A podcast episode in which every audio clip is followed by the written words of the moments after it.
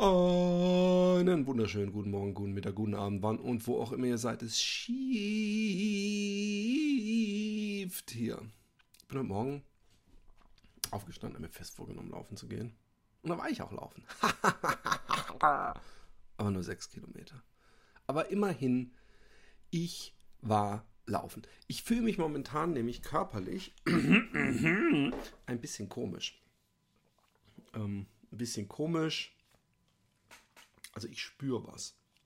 Da ist was. Und zwar ähm, bin ich, das klingt immer so, wenn man sagt, bin ich, das klingt, äh, äh, ich bin auf Ritalin.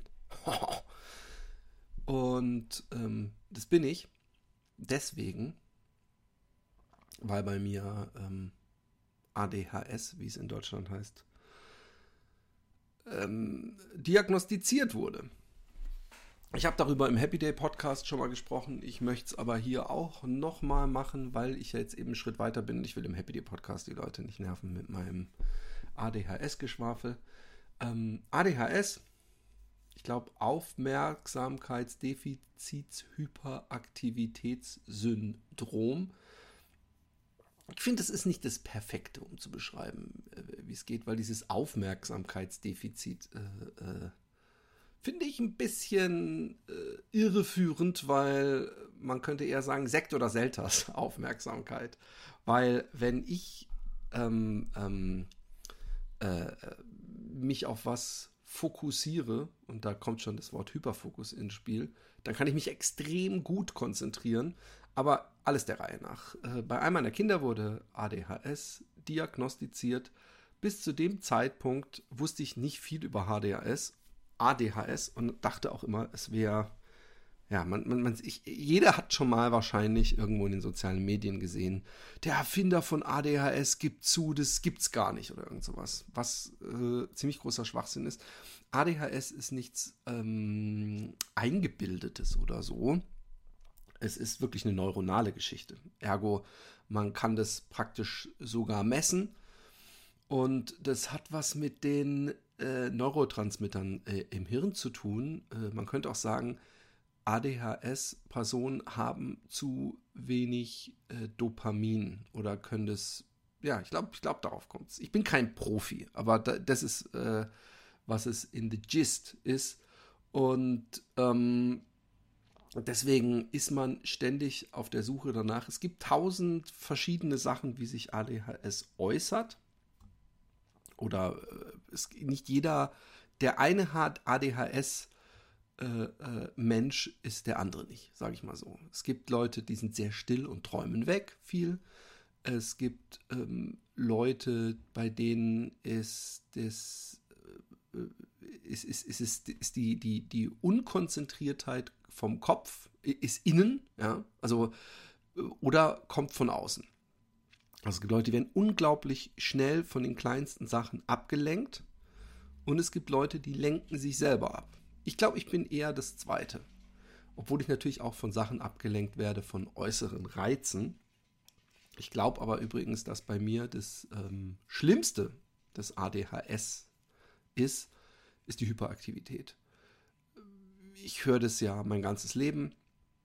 Viele ADHS-Menschen hören das so oft, dass man dadurch auch leichter äh, negative Gedanken hat. Wenn man sehr oft im Leben hört, oh Mann, du redest ja auch immer so viel, dann kann man den einen oder anderen Kommentar völlig überinterpretieren. Oder die Leute wollen dann halt immer sagen, dass man echt die Fresse halten soll. Aber das, das macht was mit einem. Und auch mit dem Selbstbewusstsein. Ich habe insofern Glück, dass, dass, dass ich mein ADHS äh, wie eine Superpower verstehe.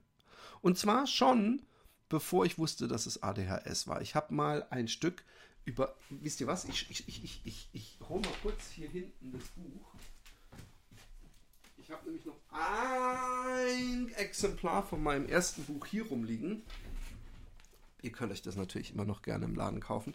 Aber da wusste ich nicht, dass ich ADHS hatte und hatte ähm, vom Meermonster geschrieben, dass ich immer Sachen so extrem gemacht habe und die Leute äh, gesagt haben, warum ist du immer alles so extrem? Und dann habe ich das bezeichnet, dass mich manchmal halt das Meermonster ähm, beißt, ja. Und dann äh, will ich Sachen extrem machen. Und ich sage dann selber auch, jeder kennt es so ein bisschen. Und das ist auch das Problem, bisschen bei ADHS, dass wenn man die Symptome beschreibt, sehr viele Menschen sagen, ah ja, du, das, das kenne ich aber auch. Das habe ich ja auch. Habe ich das, habe ich auch ADHS? Und ähm, dadurch äh, wahrscheinlich ein weiterer Stein in dem Haus des, das ist doch gar keine richtige Krankheit, äh, gelegt wird. Darf ich mich kurz vorstellen? Ich bin das Meermonster. Ich bin so alt wie die Zeit selbst. Ich bin weder schlecht noch gut, sondern beides. Und beides im Extrem. Viele Menschen begegnen mir nie, andere werden öfter von mir heimgesucht, als ihnen lieb ist. Wenn ich einmal gebissen, wen ich einmal gebissen habe, der will mehr, viel mehr, immer mehr. Ich habe es geschafft, Menschen zu großartigen Erfindern zu machen. Andere haben wegen mir ihr Leben in einer Bahnhofstoilette ähm, gelassen. Sie wollen noch ein letztes Mal dieses Mal Sie wollen noch ein letztes Mal dieses Meer erfahren. Und ihr letztes Meer, übrigens mit H geschrieben, wurde durch eine Spritzenkanüle in ihre Adern gejagt und ließ sie zitternd krepieren. Ich bin der Durst, der nicht zu stillen ist, der Hunger, den man nicht sättigen kann. Mein Biss brachte Menschen dazu, Tage und Wochen auf Knien zu sitzen und aus Streichhölzern Kathedralen zu bauen. Danach war ich meist weg und kam nie wieder. Andere wiederum rannten, nachdem sich meine Zähne in ihr Fleisch gebohrt hatten, ins Casino und verspielten Haus und Hof. Viele Sportler haben mit mir, mit meiner Hilfe Rekorde gebrochen. Berge wurden wegen mir erklommen und Tiefen durchlebt. Aber ich kann auch ganz harmlos sein, denn ich habe auch schon Schränke mit Briefmarkensammlungen gefüllt. Ich habe erwachsene Menschen das Star Wars Spielzeug äh, für teuer Geld kaufen lassen, von dem sie als Jugendliche geträumt hatten. Ich habe Leute so fett gemacht, dass sie ihr Bett nicht mehr verlassen konnten. Andere wiederum wollten mehr von weniger und hungerten sich zu Tode. Ich bin weder eine Gabe noch ein Segen. Ich muss kein Fluch sein. Und manche lernen sogar mit mir zu leben. Wenn man mich erkennt, ist das schon ein erster Schritt. Also darf es noch etwas mehr sein. Ähm, ich wusste damals nicht, was eine Hyperfokussierung ist. Ich wusste damals nicht, was ADHS ist. Im Grunde habe ich ein Buch geschrieben über ähm, die Hyperfokussierungsseite von ADHS äh, als Aufhänger ein, in erster Linie ein Laufbuch über, über den Lauf, den ich hier von Utrecht nach Karlsruhe gemacht hatte, am Rhein entlang. Und ähm, eben auch so ein bisschen autobiografische äh, Elemente, indem ich eben so ein paar Hyperfokussierungen meines Lebens unter die Lupe stelle, die vielleicht unterhaltsam waren, erzählenswert. Das war auch so ein bisschen bei der Buch, äh, äh, bei, beim Findungsprozess des Buches, dass der Lektor gesagt hat, ach, jetzt einfach nur beschreiben, wie du von, von hier nach ähm, Karlsruhe läufst, ein bisschen langweilig. Und dann haben wir überlegt, was könnte man noch machen und, und dass ich, ähm, dann fiel ihm eben auch auf, dass ich scheinbar ein, in seinen Augen ein extremer Mensch bin, der Extremes tut. Ich finde es gar nicht so extrem übrigens.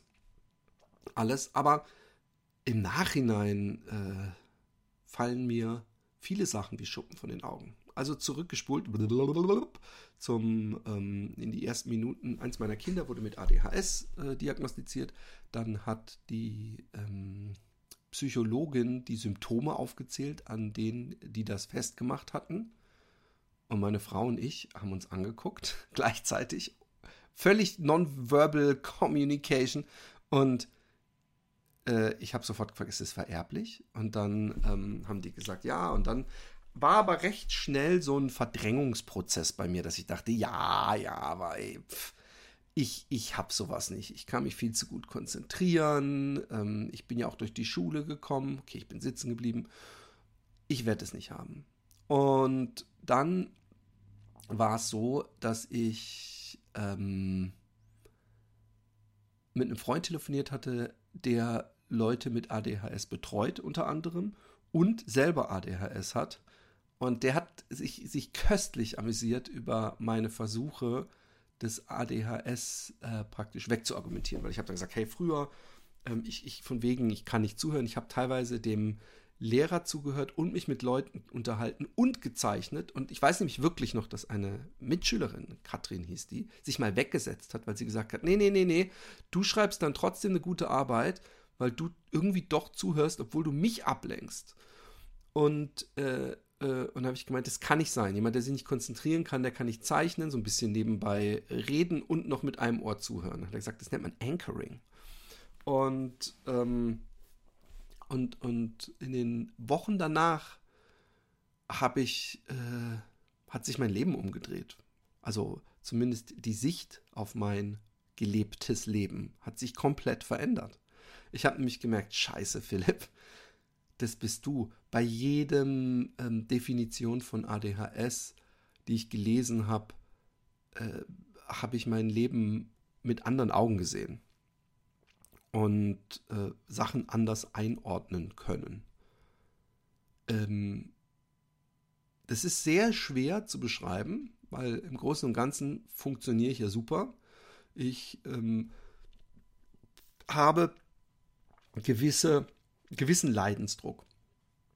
Und zwar Impulsivität, dass nie Ruhe ist in meinem Kopf, dass, dass ich nicht zur Ruhe komme. Wie oft ich das in meinem Leben gehört habe, kannst du auch mal zur Ruhe kommen, habe ich fast genauso oft gehört wie, boah, redest du immer so viel?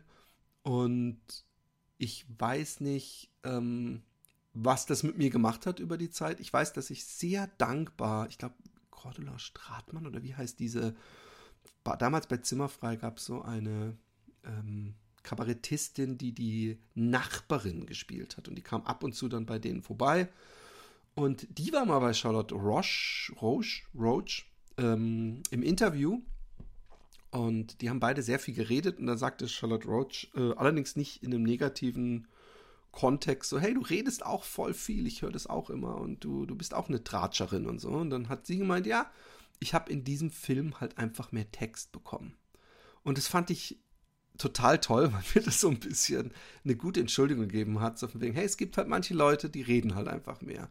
Akzeptierst, du hast in diesem, äh, äh, bei, bei, bei, bei der Drehbuch- äh, Vergabe und den Rollenverteilung hast du einfach den dicksten Stapel auf den Schoß geknallt bekommen. Aber bei aller Liebe, jeder Mensch, der nicht völlig bescheuert ist, merkt natürlich, dass es nicht immer angenehm ist für die Umwelt, dass man nicht am geilsten rüberkommt. Der, der am meisten quasselt, ist selten der äh, in einer Geschichte, in einem Film oder was weiß ich, den äh, die Macher als den Weisen, den Schlauen, den Durchdachten äh, hinstellen wollen. Und natürlich empfindet sich wahrscheinlich jeder Mensch in einer gewissen Weise nicht als völlig bescheuert. Und natürlich passt es dann mit dem Selbstbild nicht zusammen. Und natürlich macht es auch was mit dem Selbstbild. Ähm, ich, ich habe zum Glück nicht die Megakomplexe. Ich habe zum Glück meine ähm, Hyperaktivität, diese, diese Unruhe, immer kanali kanalisieren können in kreativen Sachen. Ich habe mich richtig gehend auf diese Superpower verlassen. Ich weiß zum Beispiel, dass ich unglaublich schwer in einer Festanstellung funktionieren würde. Ich, ich habe mir ganz oft, ohne wie gesagt zu wissen, dass ich ADS habe, ich gedacht, nee, nee, nee, ich sitze lieber auf der, auf der Couch den ganzen Tag und ich weiß ja doch, dass ich so eine Superpower habe, die andere nicht haben, dass ich im Notfall in zwei Tagen den Job von zwei Wochen machen kann und ähm, mir das sogar fast Spaß bringt. Ähm, und, und am Ende, wenn ich dann fertig bin, gibt mir das so einen richtigen Rush. Dann, dann, dann bin ich richtig auf Adrenalin und es gibt mir eine Befriedigung. Das ist wahrscheinlich das Dopamin, was ich äh, suche. Deswegen, ich mag von außen nicht wirken wie jemand, der prokrastiniert, aber das liegt daran, dass ich so viele Sachen gleichzeitig mache, dass ich eigentlich äh, äh, von außen betrachtet total viel mache, aber ich selber bei mir immer wieder gedacht habe, boah, ey, du, du, du schöpfst wirklich 10% deines Potenzials aus. Weil wenn du, so wie du dann praktisch in zwei Tagen die zwei Wochen Arbeit rausballerst, wenn du so jeden Tag von 8 bis 18 Uhr arbeiten würdest, dann würdest, könntest du 10 Bücher im Jahr schreiben, drei Graphic Novels, 300 Podcasts, aber wahrscheinlich würde ich irgendwann tot umfallen, weil, weil ich, ich kann auch bis zur Erschöpfung mich in Sachen äh, reinstürzen. Und ähm, das, das nächste, was mit äh, neben die, es gibt zwei äh, Stigmata äh, zum Thema ADHS. Das eine ist, ähm, Entschuldigung, ich, ich habe manchmal hier so Hintergrundgeräusche. Das ist, wenn ich mich nach hinten lehne in meinem Chefsessel. Ähm, das eine ist, wie gesagt, das gibt es gar nicht. Das ist nur eine, nur eine schlechte Erfindung für Eltern, die ihre Kinder nicht erziehen können. Sowieso, ADHS bei Erwachsenen ähm, scheint Leuten nicht wirklich äh, ge, ge, ge, es ist nicht besonders geläufig, dass es überhaupt gibt. Dabei weiß man, dass ADHS ist ja keine ähm, Krankheit, sondern eine Störung. Und man kann sie auch nicht heilen, man kann sie nicht wegtherapieren, weder mit Medizin noch mit Therapie. Man kann bestimmt einiges verbessern und den Menschen helfen. Aber ich glaube nicht, äh, also nee, aber man kann es definitiv nicht, so wie an, äh, manisch, manische Depression man auch nicht mit einem guten Gespräch äh, aus der Welt schaffen kann. By the way, manische Depression, ADHS und Autismus sind die am besten erforschten und am längsten erforschten ähm, ähm, neurodivergenten äh, Phänomene, sag ich mal. Und ähm, dieses, äh, äh, also übrigens, äh, es gibt sehr viele Bill Gates, Albert Einstein, Michael Jordan, Justin Timberlake haben alle ADHS. Also es gibt viele Menschen, die gut funktionieren, die ADHS haben. Und natürlich richtet man sich immer. Das Erste, was man machen muss, ja, wenn man irgendwas hat, ist berühmte Leute googeln, die das auch haben. Oder googeln, wer hat das und dann die Celebrities sich, zu, und, dann geht es ein gleich ein Stückchen besser. Und ähm, das zweite Stigmata, also neben dem, dass es die Krankheit ja gar nicht gibt oder eigentlich das ja jeder ein bisschen hat und jetzt reißt dich mal am Riemen, ist ähm, äh, die der äh, äh Medikation. Es gibt dazu einen wunderschönen Film von How to ADHD. Das ist ein YouTube-Channel, den kann sich jeder mal angucken, weil da kommt auch eine Ärztin zu Wort. Und selbst Leute, die es eigentlich besser wissen müssten, irgendwie ähm, also wenn man jetzt einen, Vitamin B-Mangel hat, dann ist es gar kein Problem. Dann nimm Vitamin B. Wenn man ähm, sich müde fühlt im Kopf und sich nicht mehr konzentrieren kann, man trinkt einen Kaffee oder äh, äh, Zucker. Ja? Man, man, man isst Zucker, weil man weiß, dass das äh, gibt einem wieder ein bisschen Energie fürs Hirn. Dann ist es völlig okay. Aber wehe, wehe, jemand, der ein eine wirklich eine, ähm, eine Mangelerscheinung im Hirn hat, weswegen sein Hirn nicht so funktioniert, wie es eigentlich sollte, wehe, der nimmt eine Tablette dagegen. Das, das ist, ist, ist, unglaublich, wie viel man liest. So, ey, du kannst es auch ohne schaffen, als ob es ein Wettkampf wäre und als ob es äh, praktisch schlecht wäre, wenn man es mit Medikation probiert. Ich kann mich gar nicht ähm, mir vorstellen, wie das ist, für, von, für Eltern von schwer hyperaktiven Kindern, die ADHS haben, was die sich von ihrer Verwandtschaft anhören müssen, wenn sie diesen Kindern helfen wollen. Und den Kindern hilft es nämlich. Darum geht es ja. Und deswegen habe ich, als ich gefragt wurde, stehst du offen für Medikation, habe ich gesagt, klar, ausprobieren kann man alles. Und jetzt bin ich seit, ähm, warte mal kurz, Mittwoch, Donnerstag, Freitag, Samstag, seit äh, fünf Tagen auf Ritalin. Dreimal täglich äh, 10 Milligramm. Und äh, ja, ich spüre das. Ritalin ist ein Amphetamin. Bei einer Drogenkontrolle würde ich äh, praktisch als ähm, unter Drogeneinfluss gelten. Und ähm, bei ADHS-Personen, die ein Dopamin ähm, Unterversorgung im Hirn haben, wirkt das äh, gegenteilig. Also es wirkt nicht wie Speed, wie es jetzt wahrscheinlich auf, den, auf das normale Hirn wirken würde, sondern es wirkt äh, eher beruhigend. Ähm, ob es komplett mich verändert, weiß ich nicht. Impulsivität äh, verändert es auf jeden Fall. Positiv. Ich bin zum Glück noch immer genauso, äh, wie soll ich sagen, Ich, ich kann auch immer genauso schnell quasseln. Noch, ich bin leider immer noch genauso unzusammenhängend in meinem Hirn. Also es ist nicht so, dass ich auf einmal jetzt ein komplett anderer Mensch bin. Und ich muss das mir angucken, ein paar Wochen lang. Und wenn ich dann merke, ey, du bist nicht mehr du selbst, dann werde ich natürlich mich dagegen entscheiden. Aber es ist so schwer, was ist denn Mann selbst? Ähm, man sagt ja auch nicht zu jemandem, der, sagen wir mal, jetzt ähm, eine, äh, eine Fehlstellung der Hüfte hat, ja? sein Leben lang schief läuft, humpelt, ähm, dass wenn man dann sagt, äh, oh, es gibt so ein ähm, Medikament, das äh, diese Schmerzen, die du, weswegen du so komisch läufst, lindert. Und dann läuft derjenige normal ist und sagt, ey, du bist nicht mehr der Alte, sorry, so kenne ich dich nicht. Die haben natürlich Recht, aber auch Unrecht.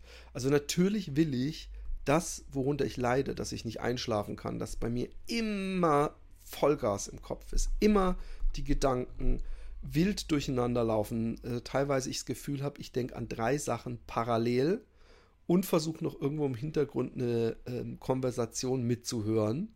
Ähm, das, das ist ermüdend, anstrengend und auch wenn ich es 47 Jahre nicht anders kannte, als ich gemerkt habe, ich habe ADHS, und jetzt wird es sehr komisch, habe ich richtig gehend Mitleid mit meinem früheren Ich gehabt, das nicht diagnostiziert wurde, dem nicht geholfen wurde, sondern dass ich vor allem anhören durfte, hey, wie chaotisch bist du, warum vergisst du andauernd was, ähm, warum kannst du dich nicht konzentrieren, ähm, warum sind teilweise, nämlich dann, wenn mich die Fächer nicht interessiert haben, äh, äh die Schulnoten so schlecht und, und, und. Und von daher finde ich es ja auch gar nicht schlimm, wenn ich nicht mehr der Alte bin also nicht alles an dem Alten war ja gesund oder normal. Da waren ja, ist ja eine Störung. Ich bin ja gestört in dem Sinne. Jo, ich will auch nicht zu viel reden über ADHS. Ich äh, werde dir vielleicht ab und zu mal wieder was sagen. Ähm, vielleicht gibt es ja auch Leute, die sich wieder erkennen und sagen, ey, vielleicht habe ich das ja auch. Ich, ich, ich möchte mich auch für Partner an Partner wenden von ADHS-Menschen dass ihr versteht, dass das nicht, es ist so schwer zu beschreiben, aber dass manchmal das nicht äh, I don't give a fuck ist, sondern manchmal wirklich das Gehirn das nicht kann, nicht will, sich absolut weigert, gewisse Sachen zu machen oder man schlichtweg Sachen komplett vergisst. Und, und bei mir ist es sehr oft so, dass ich, äh, jeder kennt es, jeder kennt es, dass man irgendwo hochrennt ins Zimmer läuft denkt, ach shit, was wollte ich hier eigentlich nochmal? Und dann muss man kurz nachdenken, also, oh ja, den Stift da holen. Stellt euch das vor, als würde das euch ständig passieren. Und ich merke auch, wie ich bei Gesprächen, und deswegen unterbreche ich, glaube ich, auch Menschen so oft, dass ich einfach denke, shit, shit, shit, du vergisst den Gedanken, du vergisst den Gedanken, verhalt, denk an ihn, denk an ihn, du willst das sagen. Und das ganz oft ich dann eine Minute später, fuck, du hast es vergessen. Und das ist auch unangenehm, wenn ich zum Beispiel in einem Podcast-Interview ähm, bin und derjenige redet, dass ich denke, oh, da habe ich eine ganz interessante Frage, die mir auf den Nägeln brennt. Und wenn ich ihn dann nicht unterbrechen will oder sie, dann ähm, passiert es manchmal, dass kurz bevor ich dann, weil ich dann ja wieder zuhöre, ich die Frage stellen will, ich sie komplett vergessen habe. Und dann äh, wirkt es so uninteressiert oder schlecht vorbereitet. Sorry, einen Schluck trinken. Ihr könnt mir mal an philipp.jordan.gmail.com schreiben, soll ich Philipp Jordan ungeschnitten auch schneiden? Ich habe mir jetzt nämlich das Schneiden antrainiert und ich könnte zum Beispiel so Trinkpausen oder so ein Blödsinn wegschneiden. Stört euch das? Wenn es euch stört und ihr wollt, dass ich in Zukunft schneide, ja, dann sagt's mir. Schreibt mir. Nun gut, ähm, das so viel zum Thema ADHS. Es wird ein langer Weg und ein interessanter Weg. Zum nächsten Thema. Ariel, die Meerjungfrau. Ich glaube, ich habe hier schon mal drüber gesprochen, dass ich, ähm, dass ich einerseits auch natürlich man sich fragt, war, ob, ob, Netflix oder Disney oder wer auch immer das, das extra ähm, machen. Äh, äh, also warum sie da nicht zum Beispiel, also warum sie ausgerechnet bei so, so einer weißen Rothaarigen jetzt eine, eine, schwarze nehmen, ob sie praktisch diese Leute ärgern wollen. Aber ich habe auch gleichzeitig, glaube ich, dazu gesagt, dass es mich 0,0 stört und mich auch nicht, nicht verstehen kann, wie man sich darüber aufregen kann. Ich, ich, ich bin, und ich finde, das gehört zu einer intellektuellen Diskussion dazu, dass man alle Sachen versucht, wirklich versucht zu verstehen und ähm, nicht versucht, nur in seiner Blase oder in seiner Argumentation gefangen zu sein. Deswegen, wenn du zum Beispiel Bill Burr, der ist ja sehr laut, was ähm, Feminismus und all diese Sachen und Wokeness betrifft, ähm, sich zum Beispiel aufregt über, ja, dass jetzt dann soll ein weiblicher James Bond, auch übrigens einem weiblichen James Bond kann ich mich nicht stören. Allerdings ist natürlich James Bond ähm, eine Figur, die sich jemand mal ausgedacht hat und es ist nun mal ein männlicher Spion. Übrigens inzwischen auch, äh, so wie der geschrieben wurde, so nicht mehr in der Zeit, dass er sowieso meinetwegen begraben werden kann. Also dass er dann auch immer so das neue Bond-Girl, ich mir, what the fuck, was ist denn das? Aber ähm, gut, so ist es nun mal. Und ich finde, Bill Burr sagt dann, und da ist natürlich was dran, ja, wie gesagt, wir sind jetzt hier in diesem, wir versuchen beide Seiten äh, zu verstehen, wenn ein Bill Burr sagt, Leute, Frauen, wenn ihr unbedingt einen weiblichen James Bond, dann schreibt doch selber ein. Ihr könnt doch nicht immer das, also wie als wären es zwei Teams übrigens, aber gut, ich übernehme mal diese äh, Argumentation. Ihr könnt ja nicht, ähm, äh, macht doch selber euren Scheiß. Warum wollt ihr immer von uns, dass wir dann was für euch machen? Und ähm, er hatte auch noch so einen Punkt äh, WNBA, also das weibliche NBA, dass irgendwelche Feministinnen sagen, ähm, wie, wie schlimm die Männer sind, weil sie äh, nicht zu den Spielen gehen, die sollen gefälligst genauso auch zu den Spielen gehen, beziehungsweise die, die äh, WNBA-Frauen sollen genauso viel bezahlt bekommen. Nun ähm, muss man sagen, dass natürlich, ich bin der Letzte, der sagt, der Markt äh, regelt das, aber wenn mit WNBA nicht mal ein Prozent Geld verdient wird, wie mit der männlichen NBA, dann muss man natürlich auch kapieren, dass da die Gage nicht so hoch sein können. Und das Zweite ist, die ganzen Menschen, die äh, vor allem mit Hashtags und im Internet äh, aktiv Politik betreiben, die sieht man da eben nicht. Also das war sein Punkt. Und da finde ich, hat er natürlich recht. Wenn man ähm, äh, will, dass äh, äh, solche Sportarten, äh, in denen Frauen äh, Sport treiben, die ist ja alle Sportarten um, umfasst, auch äh, medial besser ausgestattet werden, dann kann man zumindest mal seinen Arsch in die Halle bewegen und nicht den Männern, die zu ihren Sportarten gehen, in Anführungszeichen, ich, ich, ich übernehme die Argumentation, ähm, befehlen, dass die da hingehen, wo man selber drauf keinen Bock hat. Ja? Das ist sowas, ähm, ähm, finde ich, eine Argumentation, äh, die mir zumindest die, die einen zum Nachdenken bringt. Man kann vielleicht nicht alles mit Zwang machen. Jetzt kommen wir zurück zu Ariel. Ich finde es erstaunlich, wie viel Menschen auf einmal so tun, als ob Ariel, die Meerjungfrau, ihr Number One Ding immer schon gewesen ist also in den sozialen Medien, in den Kommentarbereichen von Spiegel und Co-Artikeln und hast du nicht gesehen, jede Menge zwischen ab 35 aufwärts Männer, die sich, ja, das ist mein und ich kenne das so aus der Kindheit, so als ob das ihr Film wäre, den sie und, und als ob er ihn weggenommen, als ob der Film dann auf einmal nicht mehr existiert, als ob es das erste Mal in der Welt der, des Films ist, dass man ähm, eine Neuinterpretation wagt.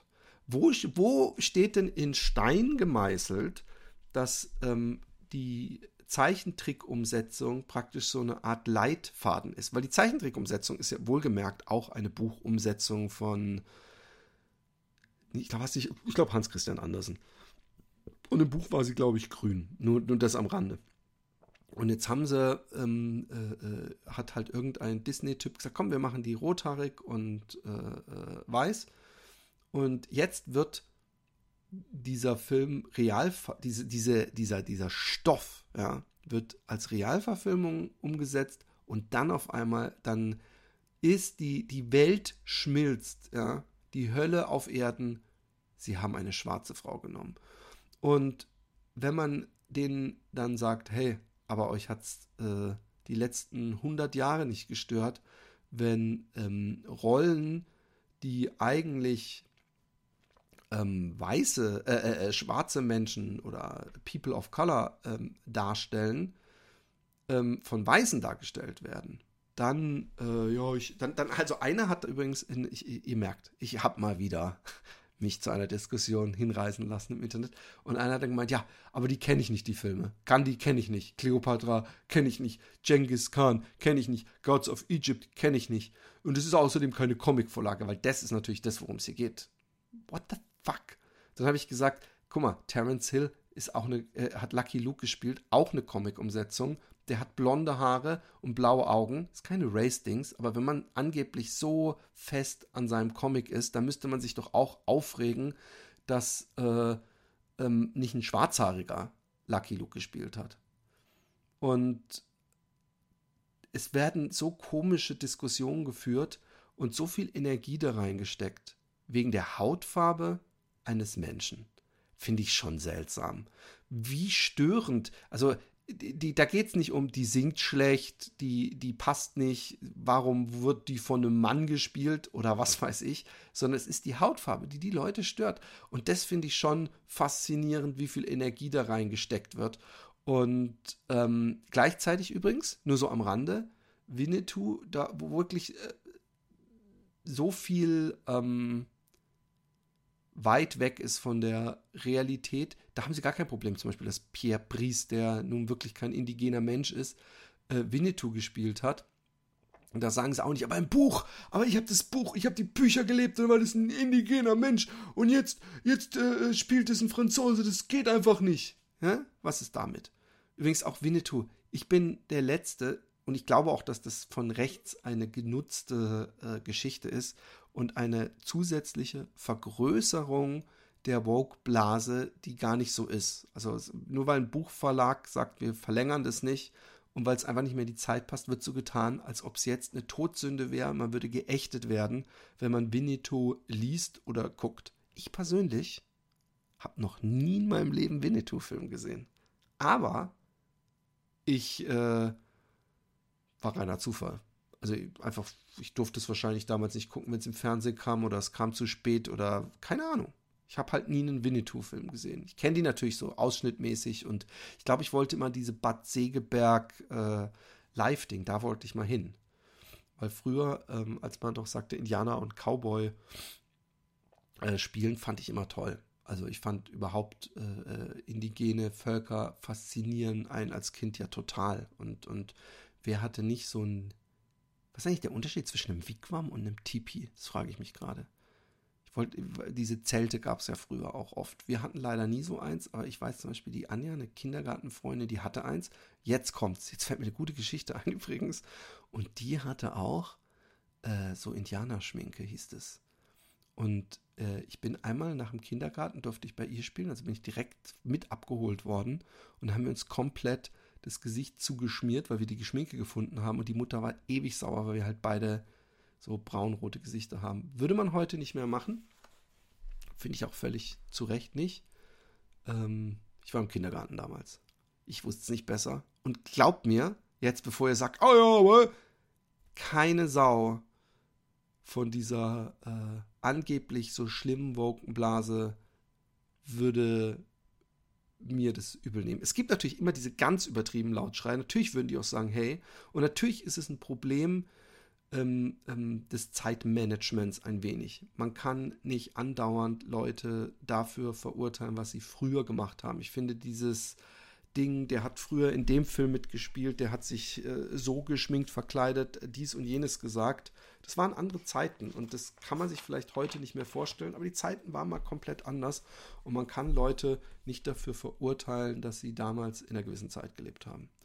Aber trotzdem, ich finde es erschütternd und traurig, dass zum Beispiel der Trailer für äh, äh Ariel äh, irgendwie, ich weiß nicht, 100.000 oder sowas, ich habe es irgendwo gelesen, äh, Dislikes bekommen hat auf YouTube, dass die Hauptdarstellerin weint. Und ich finde es so schrecklich, weil das eigentlich äh, zementiert diese Geschichte. Ich weiß, es gibt genügend ähm, People of Color, die in ihrer Kindheit sich insofern ausgeschlossen fühlten, weil es hieß, ja, du kannst ja die, wie heißt sie nochmal, es gab ja einen Disney-Film mit einer schwarzen ähm, Prinzessin, diesen, ich weiß nicht mehr, wie der hieß, Swamp Queen oder irgend sowas, also da der, der so in Louisiana gespielt hat. So, als die darfst du dich verkleiden, aber sonst äh, ist das Angebot sehr dünn. Und ähm, sich mit denen zu identifizieren. Natürlich können die sich genauso als alles andere verkleiden und man würde jetzt in derselben Argumentation sagen, dass sie das natürlich auch genauso können. Das ist ja keine Hautfarbensache.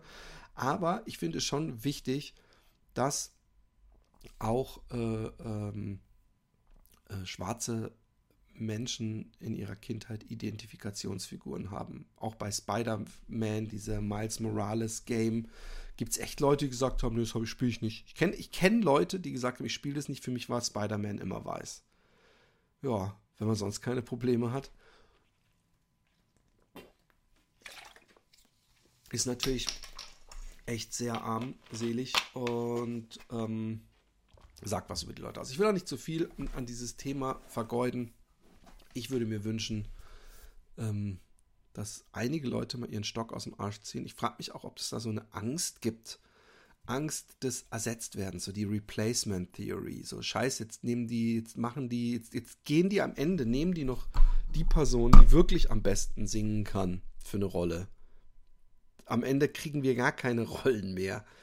Ist es das? Ich verstehe es nicht. Ähm, ich glaube, ich werde mir schon deswegen alleine diesen Film angucken, damit er so ein View mehr hat bei Disney Plus oder im Kino oder wie auch immer. Auch wenn ich den ersten Ariel, glaube ich, nie gesehen habe. Ich alter Shovi. Aber ich habe ihn, glaube ich, echt nie gesehen. Vielleicht mal als mal meine Kinder so, so halb nebenbei. Vielleicht haben wir den da mal geholt. Da habe ich ja doch versucht, so viel wie möglich Disney-Filme zu gucken. Okay, ähm, Buch. Buch steht auch im Titel. Buch. Philipp Jordan, Lauf- und Schnaufgeschichten, ist seit dem 16. September im Buchhandel erhältlich. Jetzt werden viele sagen, oh nee, wieder laufen, ey, und äh, wieder Werbung. Aber ich möchte trotzdem ein bisschen was erzählen, weil dieses Buch ist anders. Dieses Buch ist ähm, zur Hälfte ein Comicbuch. Also es sind viele zweiseitige Comicgeschichten drin. Es ist auch eine 18-seitige Comicgeschichte drin. Es sind viele so Comic-Scherz-Spaßwerbungen, fake Spaßwerbungen drin. Es sind ähm, aber auch ganz viele kleine Kapitel mit Illustrationen. Äh, für jedes Kapitel dabei sind Gedichte drin. Und ja, es, ist, es sind Lauf- und Schnaufgeschichten. Es sind Laufgeschichten. Ich glaube aber, dass dieses Buch sich auch für Nichtläufer eignet. Allein wegen der Comics, aber auch als äh, vielleicht als Motivation, weil auch wenn vieles unter dem Mantel des Humors ähm, besprochen wird und äh, ich versuche auch poetisch zu werden. wirklich. Also nicht nur in den Gedichten, ich versuche wirklich so schön wie möglich zu formulieren ähm, und die, die schönsten Worte zu finden manchmal, auch die schönsten Parabeln. Äh, so beackere ich doch viele Themen, für, die für Neueinsteiger interessant ist und die vielleicht auch Inspiration sein können. Und ähm, wegen der Comics, ich habe da so viel Arbeit reingesteckt. Äh, selbst wenn das ein Bestseller wird, wird sich es nicht gelohnt haben. Und ich äh, überlege, welches Kapitel ich euch vorlese. Vielleicht ähm, es kommt eben doch auf die Länge an. Ist wohl nichts Meditation als Ausgleich. Ich habe mir, wie ihr merkt, habe ich mich super vorbereitet auf diese Sendung.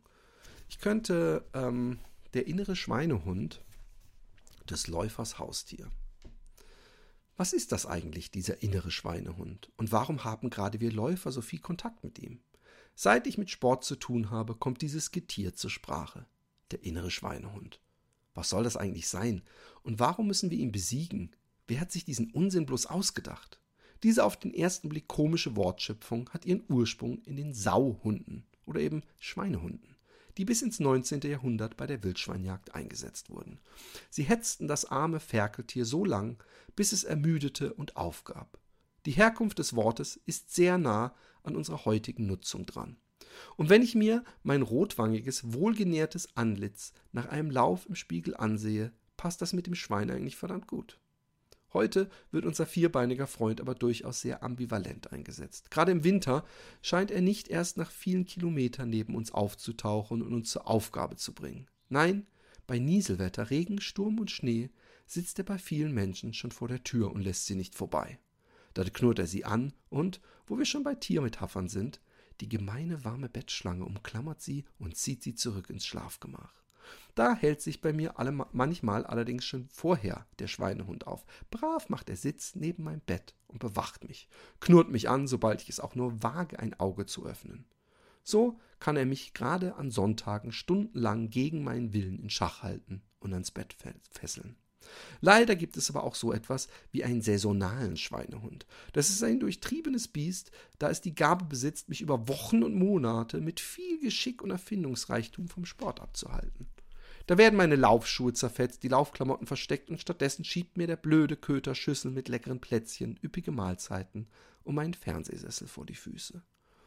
Um diesen grunzenden Hund loszuwerden, gibt es einige Tricks. So kann er äußerst schreckhaft reagieren, wenn man ihn laut in den Laptop tippen wissen lässt, dass man sich soeben für einen Marathon an, in, den, in drei Monaten angemeldet hat. Dann verkriecht er sich unters Bett und wie durch ein Wunder findet, finden sich die Laufklamotten wieder. Und die Laufschuhe sind auf einmal wieder heile. Was der saisonale Schweinehund auch so überhaupt nicht mag, sind Lauffreunde.